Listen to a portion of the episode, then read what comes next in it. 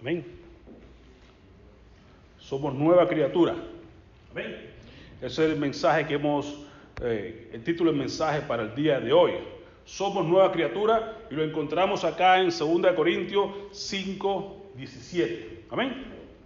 Entonces todos juntos podemos decir esta porción muy interesante, 17 al 20, todos juntos. De modo que, si alguno está en Cristo, nueva criatura es. Las cosas viejas pasaron, y aquí todas son hechas nuevas. Y todo esto proviene de Dios, quien nos reconcilió consigo mismo por Cristo y nos dio el ministerio de la reconciliación. Que Dios estaba en Cristo reconciliando consigo al mundo, no tomándoles en cuenta a los hombres sus pecados, y nos encargó a nosotros la palabra de reconciliación. Así que somos embajadores en el nombre de Cristo, como si Dios rogase por medio de nosotros, os rogamos en el nombre de Cristo, reconciliados con Dios. Amén. Vamos a orar. Padre, te alabamos, te bendecimos, porque tú, Señor, eres un Dios bueno, un Dios que hasta aquí nos has traído y nos has dado una identidad, nos has dado una tarea que debemos estar haciendo hasta que tú vengas por tu pueblo.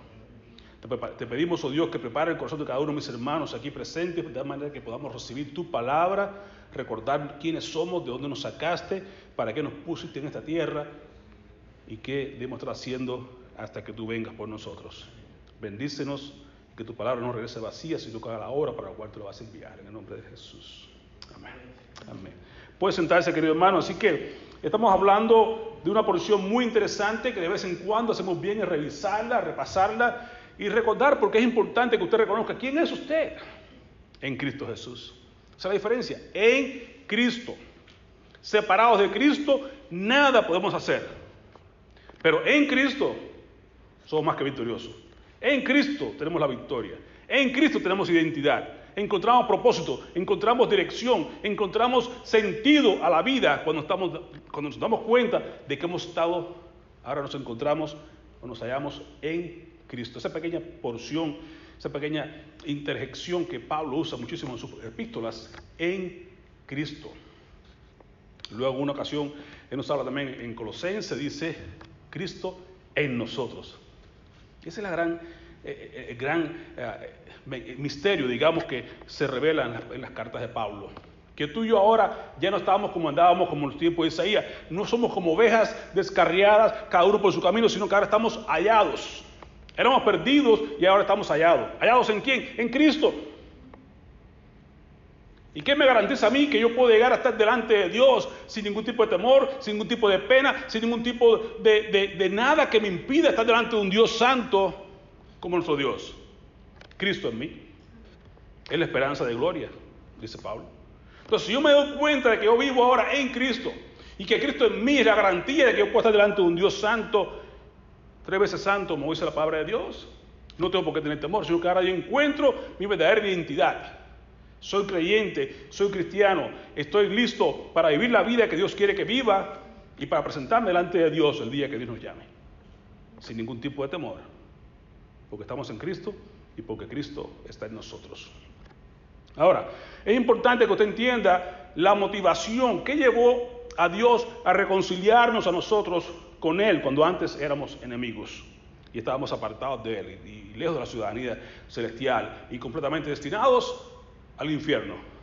Esa era nuestra condición, era nuestra condición, pero ahora estamos en Cristo.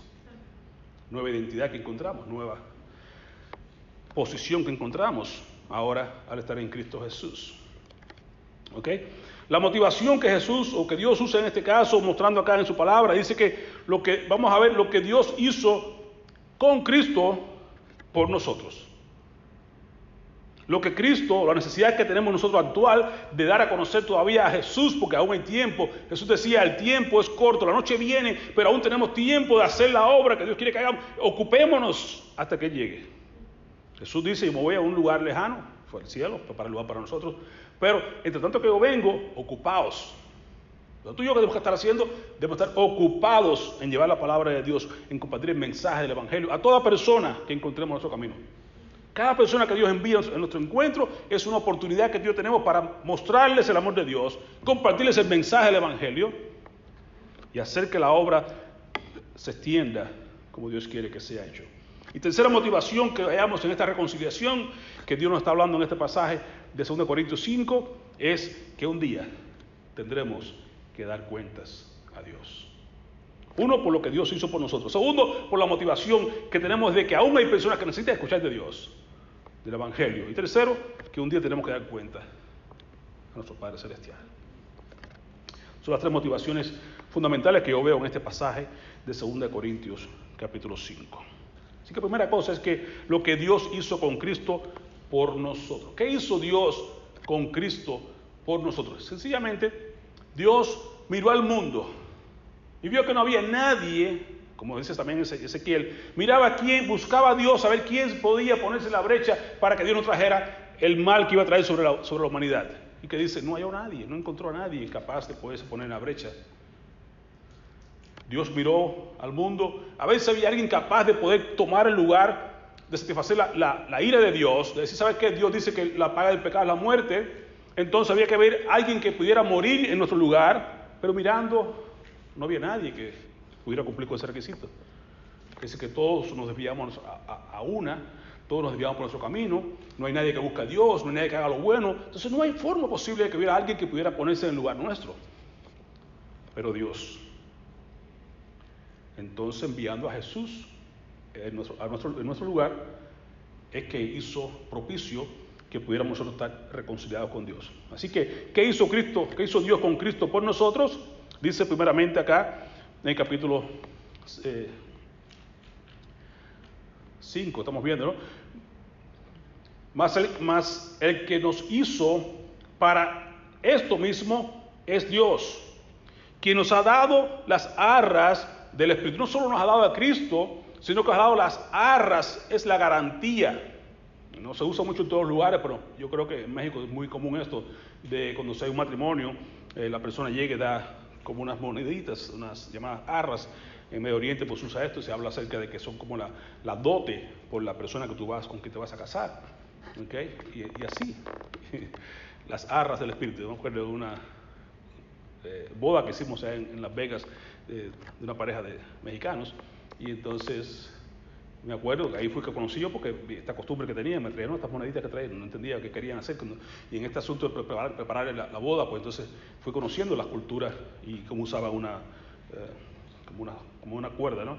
Y la ponen encima, de la, cuando están ahí, ponen encima de la mujer y del hombre y los unen en, en matrimonio. Sí, una serie de cosas, cada, cada, país tiene su cultura, ¿no? Y aprendí mucho con este tipo de cosas cuando uno va ministrando diferentes eh, son diferentes países. Y nos damos cuenta que en esta porción Pablo dice que nos ha dado las arras. Eso significa la garantía, significa el, down payment. Como usted va a Walmart y se para un, artículo que no puede comprar ahorita, pero dice, bueno, te voy a dar 100 pesos de, entrada y cuando termine de pagarlo vengo y me llevo mi artículo. Ya ese artículo es tuyo. El mismo instante que tú comenzaste a, poner algo por ese, ya es tuyo. No más que no te lo puedes llevar hasta que no termine de pagarlo. Tú y yo tenemos las arras del Espíritu. Dios ha puesto en ti la garantía. Eres de Él, perteneces a Dios, solo que no te has ido hasta que no venga ya por ti, pero tú ya perteneces a Cristo. Así que dice el versículo 19, interesante, que Dios estaba en Cristo, era función que siempre Pablo usa, en Cristo, reconciliando, trayendo paz consigo al mundo, interesante, no tomándoles en cuenta a los hombres sus pecados. Así que cuando uno busca reconciliación con alguien, a veces dice, no, no, pero tiene que pedir perdón, no, no, pero tiene que... No, aquí dice claramente, no tengas en cuenta, no tomes en cuenta sus pecados. Olvida eso a un lado y reconcíliate. Trae la paz sin tener en cuenta si hizo o no hizo, si dejó de hacer. No te preocupes, ponga a un lado todas esas cosas si quieres una reconciliación. Entonces Dios, para reconciliarte a ti con Él, sabiendo que somos enemigos, saber que hemos hecho lo, lo peor, lo malo delante de sus ojos, no tuvo en cuenta que dice, 20, yo quiero que estemos a cuentas, que seamos ahora amigos y olvidémonos de todo aquello que, que has hecho. Por eso que es muy interesante cómo Dios hace con el pecado de cada uno de nosotros. La palabra de Dios está llena de ejemplos.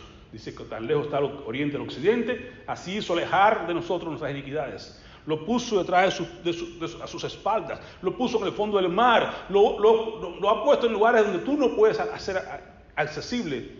El mar es interesante porque los, israelitas no tenían miedo del mar, en el sentido de que pensaban que la profundidad del mar era lo peor y, no contaban con esto, por eso decía, si yo pongo los pecados en el fondo del mar, ustedes no van a querer ni, ir a buscarlo ahí. Que no, no, no se puede. Cuando Dios pone su pecado, tu pecado, el mío, lo, aleja de nosotros, lo quita, no hay quien debe venir a, buscarlo y a señalártelo, sencillamente Satanás, que es el acusador de los hermanos. Pero fuera de él, nadie más tiene derecho a acusarte, porque Dios dice que él quitó el pecado. Clavólo en la cruz, exhibió públicamente, según en Colosenses capítulo 2, versículo 14, exhibió públicamente toda el acta que había contra ti, lo llevó a la cruz, lo clavó, lo exhibió y lo cubrió con su sangre preciosa. ¿Quién puede ver ahora lo que está en contra tuya? ¿Quién puede mostrar ahora? ¿Quién puede eh, acusarte de algo? Solamente el enemigo puede acusarte, pero ya Dios pagó por ti, Cristo pagó por ti, su sangre cubrió tu pecado. Toda el acta que había contraria a ti fue exhibida, cubierta, quitada. Tu pecado, tu culpa, todo entonces, ¿cómo tú puedes estar delante de un Dios ahora reconciliado, en paz? Porque Él quitó el pecado, no tuvo en cuenta tu pecado y nos encargó ahora, nos dio una tarea. Qué interesante cada vez que Jesús se encontraba con alguien, le decía, ok, tu pecado ha sido redimido, ok, pero siempre daba una tarea, ok. Si te decía, ya no, ok, paralítico, levántate, toma tu, tu, tu, tu matres, toma tu, tu mat, tu, tu camilla, levántate. Pero ahora vete y dile a tu casa, habla del Señor. Okay, mujer samaritana, ve a buscar tu, tu, esposo, no tengo, bueno, ok, y ya que dice, fue al pueblo, buscó más personas y le trajo a conocer a Jesús. Cada vez que daba a alguien una noticia, vete, no peques más, pero vete y dile a tu casa, pero vete, ya, le daba una tarea. Y a ti, amigo, cuando Dios nos reconcilia, cuando Dios nos trae, no te, no te tiene en cuenta tu pecado, te recibe tal como estás, tal como eres, no te tiene en cuenta tu pecado, te reconcilia con Dios y te da una tarea. Dice, encárgate ahora de ir a proclamar las buenas nuevas Encárgate ahora de ir, a, anunciar lo que Jesús hizo por ti. Como decimos, dice como dice Pedro, 1 Pedro capítulo 1, ¿verdad? Versículo 9, que nos trasladó las tinieblas a luz admirable. Tenemos que proclamar las virtudes de aquel que nos, trasladó de, de, las tinieblas a su luz admirable. Capítulo 2, versículo 9. Así que, luego dice, te ha dado una tarea, nos encargó a nosotros la palabra de reconciliación. ¿Cuál es tu tarea? ¿Cuál es la mía? Para que Dios te salvó, para que Dios te, ha alcanzado, para que vayas y traigas a otras personas a reconciliarse con Dios. Dios te reconcilió a ti con Él. ¿Para qué? Para que tú vayas y ayudes a otros a que también se reconcilien, porque también andan como enemigos de Dios, apartados de Dios, listos para ir a un infierno. Y tú vas a cambiar. Tú vas la tarea que tú y yo tenemos es tan grande, hermano, que nadie en este mundo puede hacerla. Los ángeles anhelan hacerlo, pero Dios le place que seamos tú y yo que lo hagamos. ¿No te has dado cuenta? Que tú tienes quizás algo bueno que compartir. Tienes muchas cosas buenas que compartir, yo sé, muchas cosas buenas de tu cultura, de tu aprendizaje, de tu universidad, de lo que tú has aprendido en tu vida. Tienes mucho que compartir. Pero lo más importante que tú puedes hacer en este mundo, que nadie más puede hacer, y lo más grande que tú puedes hacer, es cambiar el destino eterno de una persona.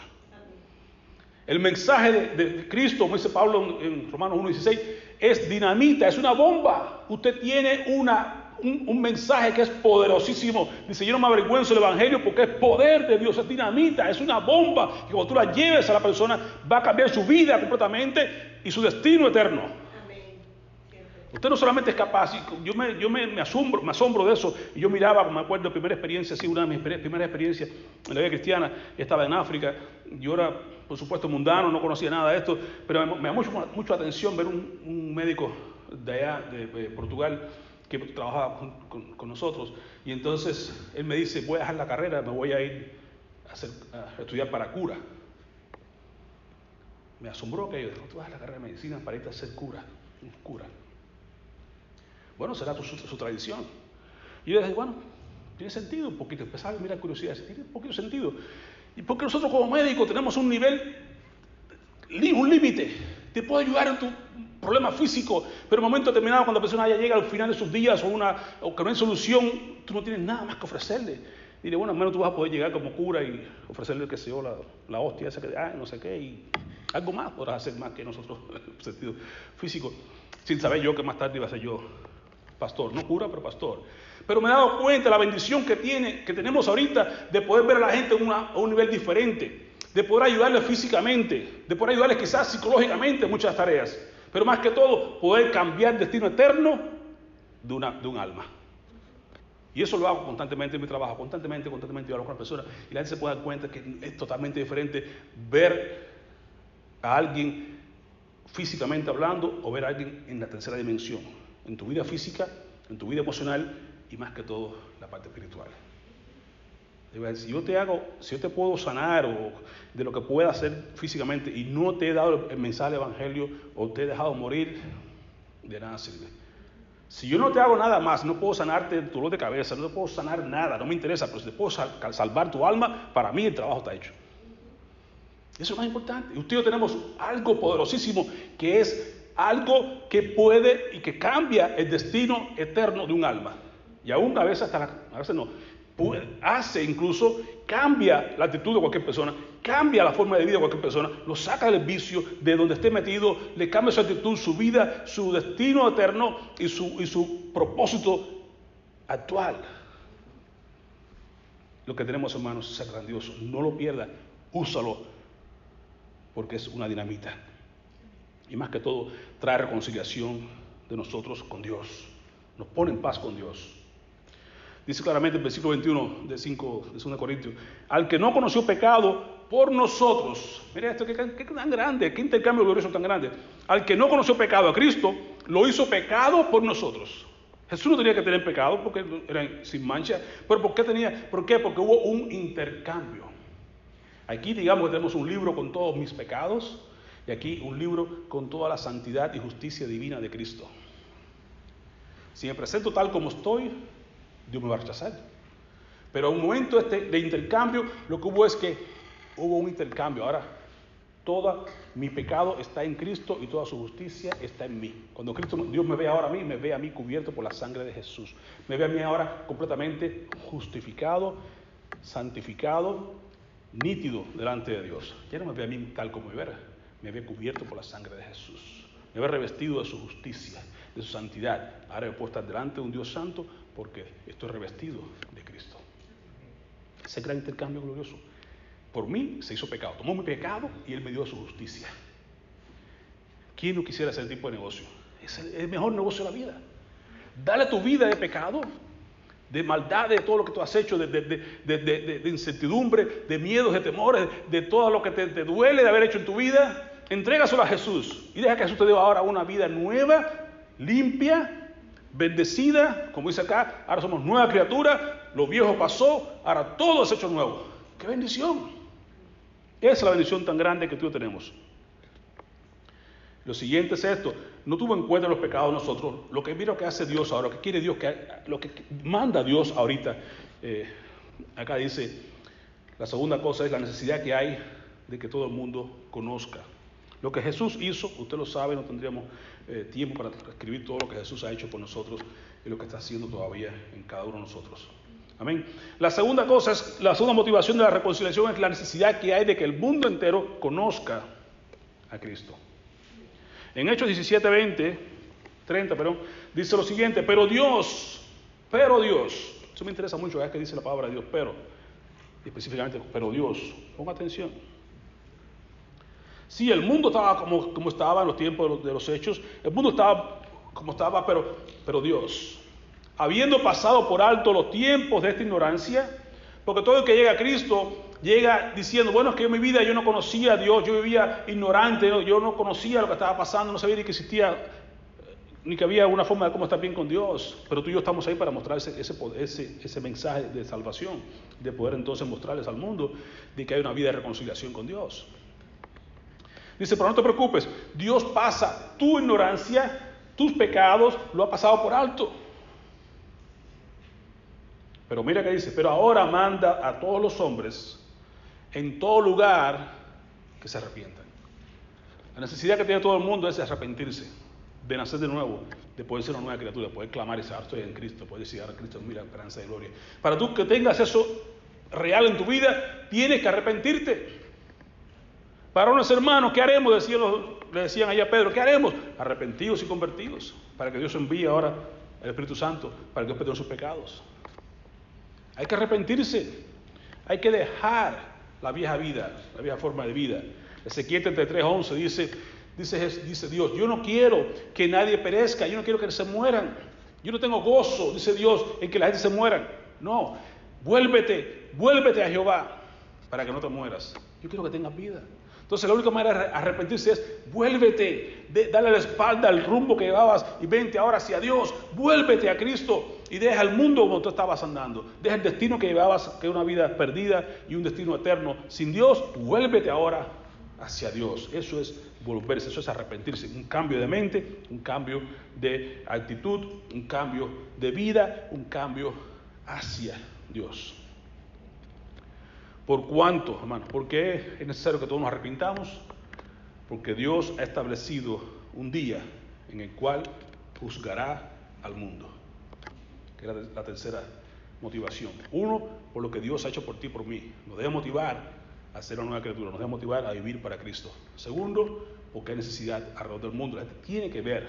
Muchas veces la única Biblia que la gente va a poder leer es tu vida. Entonces, como tú estás, y muchas veces oramos en casa por cada uno de ustedes en su trabajo, que Dios los use a cada uno de ustedes como una antorcha en el lugar donde Dios los plante. Va a trabajar, que ahí Dios te use. Porque Dios tiene a sus hijos en cada lugar para que brillen, para que puedan ser quizás la única Biblia que esas personas alrededor suyo puedan leer, su vida. Porque un día, se ha establecido para el mundo, que un día juzgará a todo el mundo con justicia. ¿Por quién? Por aquel varón, por Cristo, a quien designó, dando fe a todos por haber levantado de los muertos. Mire qué interesante. Romanos 2.4 dice, o menospreciáis las riquezas de la benignidad, paciencia, longanimidad, ignorando que su benignidad te guía al arrepentimiento.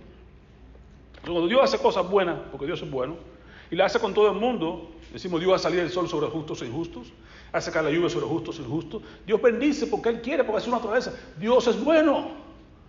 Y la gente cuando ella me habla de sus testimonios me dice, mira, yo tuve tal manera o tuve tal cosa. Y uno de los más drásticos que tengo así recientemente, un hombre que quiso suicidarse, se, emborrachó y se puso, su carro ahí enfrente de la línea del tren. Y el tren vino con todo. Y, estuvo en terapia intensiva, estuvo muy en lugares, pero ahí está vivo. Digo, poca gente ha visto que le haya ganado el tren. El tren siempre gana. Pero él te le ganó. Pero digo, ¿sabes qué? Esa es la bondad de Dios. Oh, sí, sí, Dios me ¿Y ahora qué estás haciendo con Dios? Porque la bondad de Dios es para esto, para que tú te arrepientas. Cuando Dios te muestra de gran manera su bondad es para que tú te arrepientas. Dios es bueno y muestra su bondad para arrepentimiento. Y aún así mucha gente no se arrepiente. Entonces, ¿qué tiene que hacer Dios? Mostrar su ira. Y luego entonces, sí, porque Dios es malo, pero si te ha mostrado lo bueno que es Dios y no has querido escuchar, no te has arrepentido.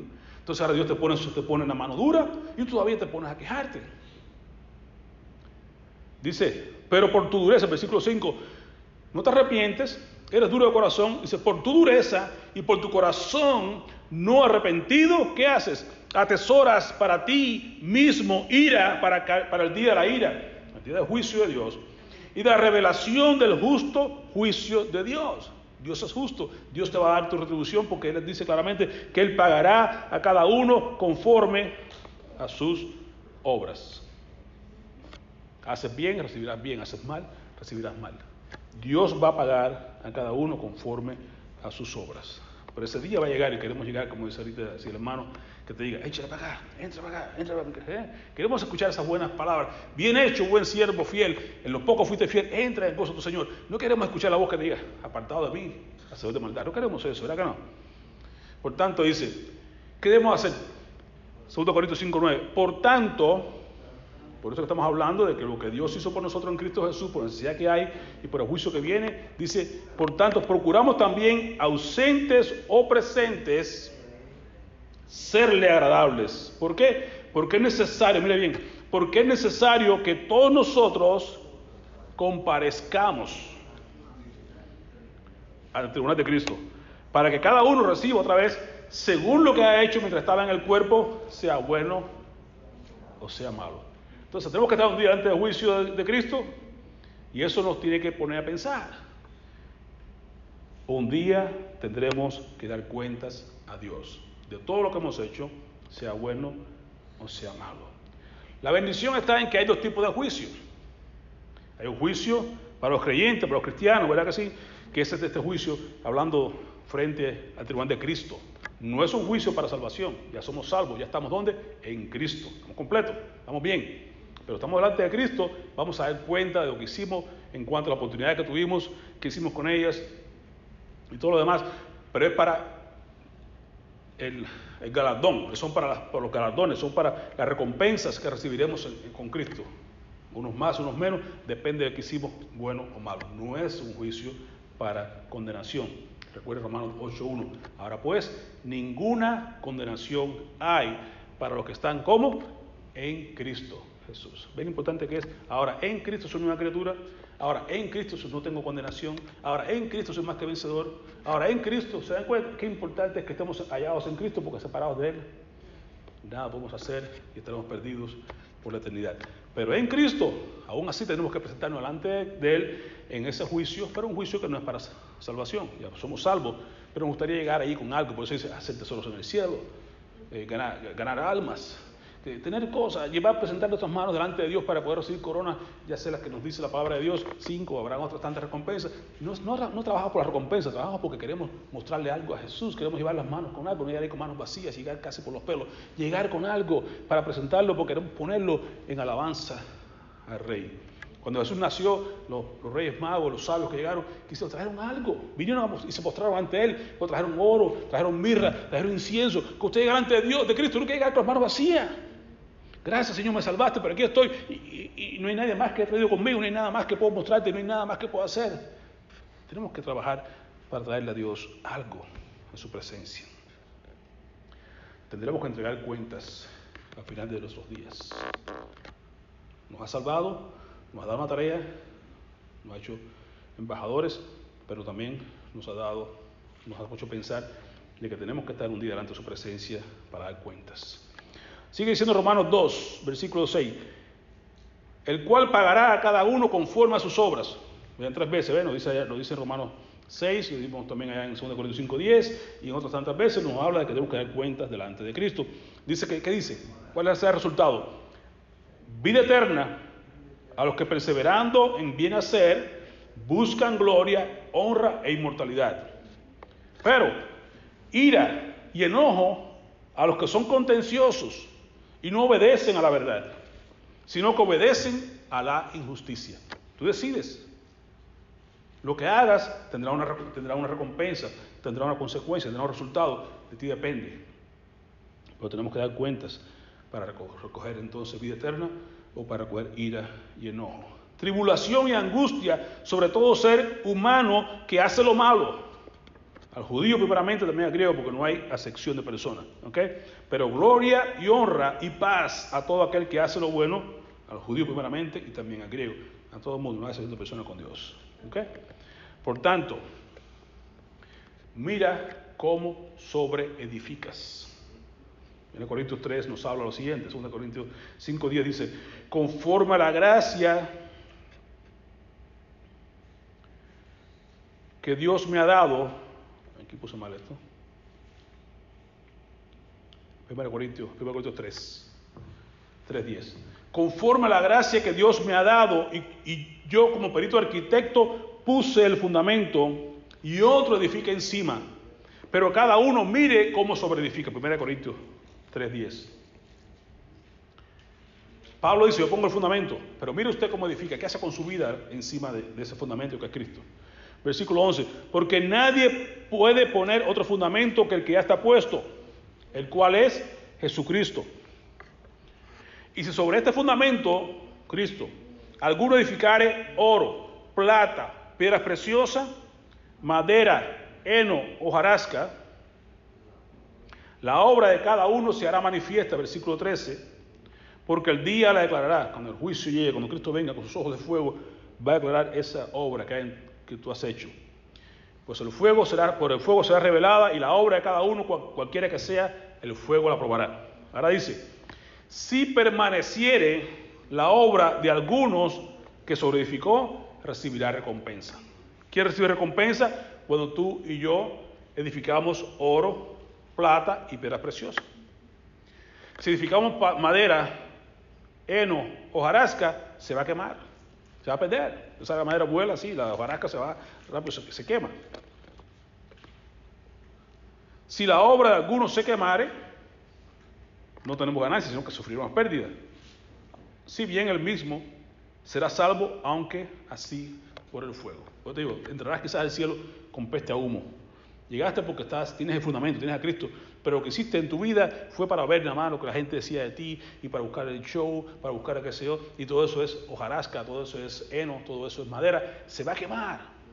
Lo que queda es lo que queda para el reino. ¿Qué hiciste para el reino? ¿Qué edificaste? ¿Cuántas almas ganaste? ¿Qué, qué, dónde expaniste del reino? ¿Qué, ¿Qué, misiones hiciste? Todas esas cosas que van a ser importantes en la vida del reino son las que quedan. El oro, la plata y las piedras preciosas.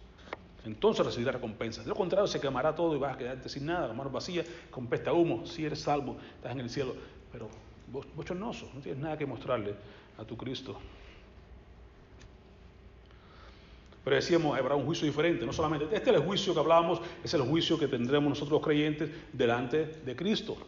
Pero hermano, lo que te debe mover a ti, a misericordia, te debe mover a ti a hacer la obra que tenemos que hacer como embajadores de Cristo, es que habrá un juicio diferente.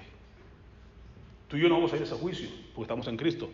Pero hay mucha gente alrededor tuyo que sí va a ese juicio, a menos que se arrepienta. Por tanto, tu función, la mía, es llevar el mensaje de reconciliación a las personas. Dios nos ha hecho, nos ha hecho a nosotros sus embajadores, representantes del reino de Dios en la tierra, pero es para que anunciemos ese evangelio y digamos a la gente que hay forma de reconciliarse, que no tiene por qué ir al infierno, no tiene por qué ir a juicio eterno, sino que tiene la posibilidad de estar en Cristo, como tú y yo también hemos sido alcanzados para estar en Cristo. Habrá un juicio diferente, y este es el juicio llamado juicio del trono blanco. Nos narra ahí en Apocalipsis capítulo 20, del 11 hasta el final del capítulo donde dice, y vi un gran trono blanco y al que estaba sentado en él, y delante del cual hubieron la tierra y el cielo, y ningún lugar se encontró para ellos. Y vi entonces a los muertos grandes y pequeños de, de pie ante Dios. Y los libros fueron abiertos, y otro libro fue abierto, el cual es el libro de la vida, y fueron ahí juzgados los muertos por las cosas que estaban escritas en los libros, según sus obras. El mar entregó los muertos que había en él, la muerte y el Hades entregaron los muertos que había en ellos, y fueron juzgados cada uno, otra vez, según sus obras, ¿ven? Según sus obras, según sus obras, según sus obras.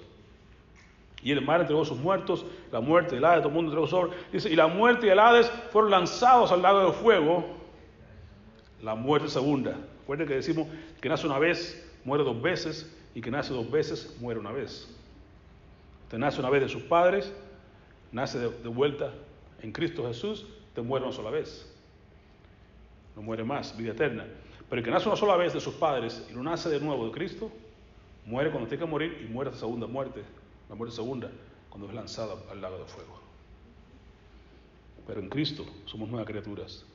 En Cristo no tenemos que enfrentar nuestro juicio de trono blanco. En Cristo sí estaremos frente a Cristo, pero estaremos una vida eterna. Recibiremos recompensas y seguimos adelante la boda del Cordero a reinar con Él para siempre. Tenemos muchas bendiciones en Cristo. ¿Qué tan gran diferencia hace sencillamente estar en Cristo, sin Cristo? En Cristo, sin Cristo. Pero ya que estás en Cristo, no te sientas orgulloso, sino que anímate a alcanzar a otros para que también estén en Cristo y no sigan viviendo una vida sin Cristo. Porque dice acá, versículo 15, y el que no fue hallado escrito en el libro de la vida, fue juntamente con la muerte, juntamente con el Hades, lanzado al lago de fuego, la muerte segunda, el que no fue hallado, es inscrito en el libro de la vida. ¿Y quién es que está escrito en el libro de la vida? Que, que ha creído que Jesucristo es el Hijo de Dios. Que, que habita su corazón a Él, que lo ha recibido, que dice, sí Señor, te recibo, eres mi Señor, mi Salvador, ahora estoy en Cristo, ahora voy delante de ti, recompensas, pero si estoy sin ti, voy a tener que enfrentarme a Dios. Y cuando mi nombre no está escrito en el libro de la vida, me van a enviar entonces al lago de fuego, que es la muerte segunda, juntamente con la muerte, el Hades y con todo aquello que no se encuentren en el libro de la vida. Pero tú y yo, 2 Corintios 5, porque ahora, porque sabemos que si nuestra morada, no hay que tener miedo de que, tenemos, que vamos a morirnos mañana, sabemos, sabemos que un día tenemos que morirnos porque la vida habla claramente de la palabra de Dios, de que está establecido para todos los hombres que mueran una sola vez y después de esto el juicio.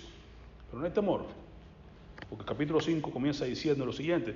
Sabemos que si nuestra morada terrestre, este nuestro cuerpo, este tabernáculo, se deshiciere, tenemos de Dios un edificio.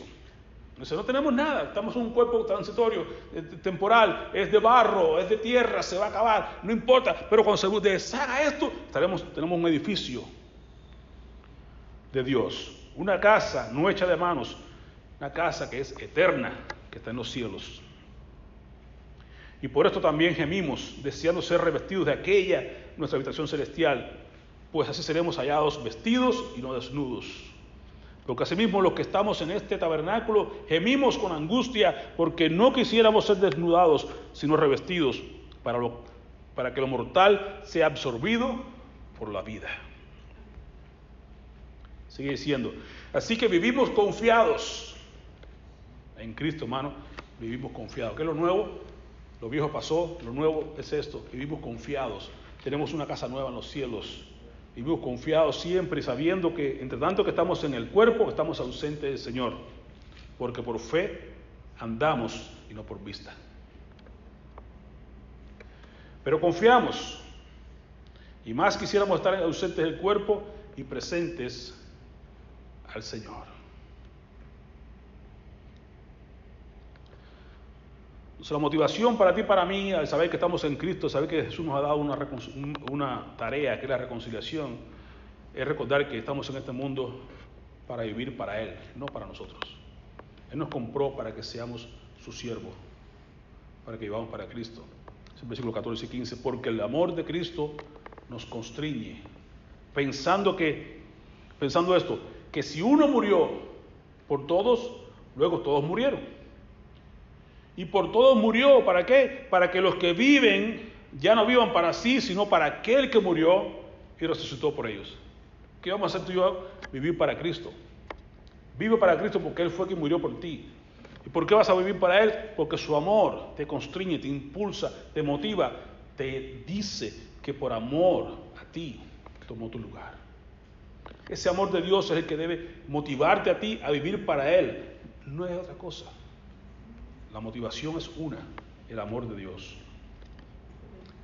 Segundo, la gran motivación es que somos, no somos hijos de ira. Ya no somos hijos de ira. Antes sí éramos hijos de ira, pero ahora no, porque ya Dios nos salvó.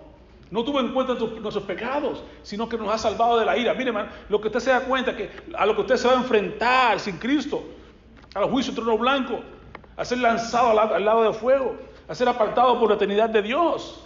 ¿Cómo usted va a creer eso? Usted no va a querer ir a un lugar como eso. Usted tiene que darse cuenta que usted ha sido rescatado de las tinieblas, trasladado al reino de su amado Hijo. Y usted ahora ya no es un hijo de ira, sino que usted no es un esclavo, usted es un hijo de Dios, un heredero de Dios y coheredero con Cristo. ¡Qué bendición! En Cristo, esa es la única porción en Cristo.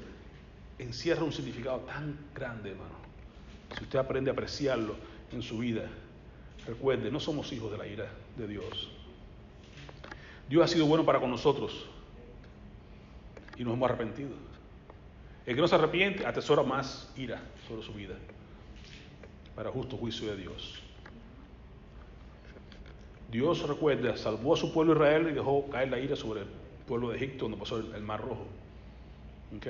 Pero mucha gente todavía anda en idolatría, sin cosas, pero vendrá el tiempo en que Dios, la gran tribulación, enviará las, las seis copas y, las seis trompetas y todo eso que está hablando eh, Apocalipsis. Usted y yo no tenemos que preocuparnos por eso. Somos salvos de la ira. Vendrá la ira de Dios sobre este mundo, pero tú y yo no tenemos que preocuparnos por eso. ¿Por qué? Porque estamos en Cristo. La palabra de Dios nos recuerda en Efesios 2.3 que antes nosotros, entre los cuales todos nosotros también vivimos en otro tiempo, en los deseos de nuestra carne, haciendo la voluntad de la carne y de la mente. Y éramos por naturaleza, por lógica, hijos de ira, como todos los demás. Así andábamos, esa era nuestra condición antes.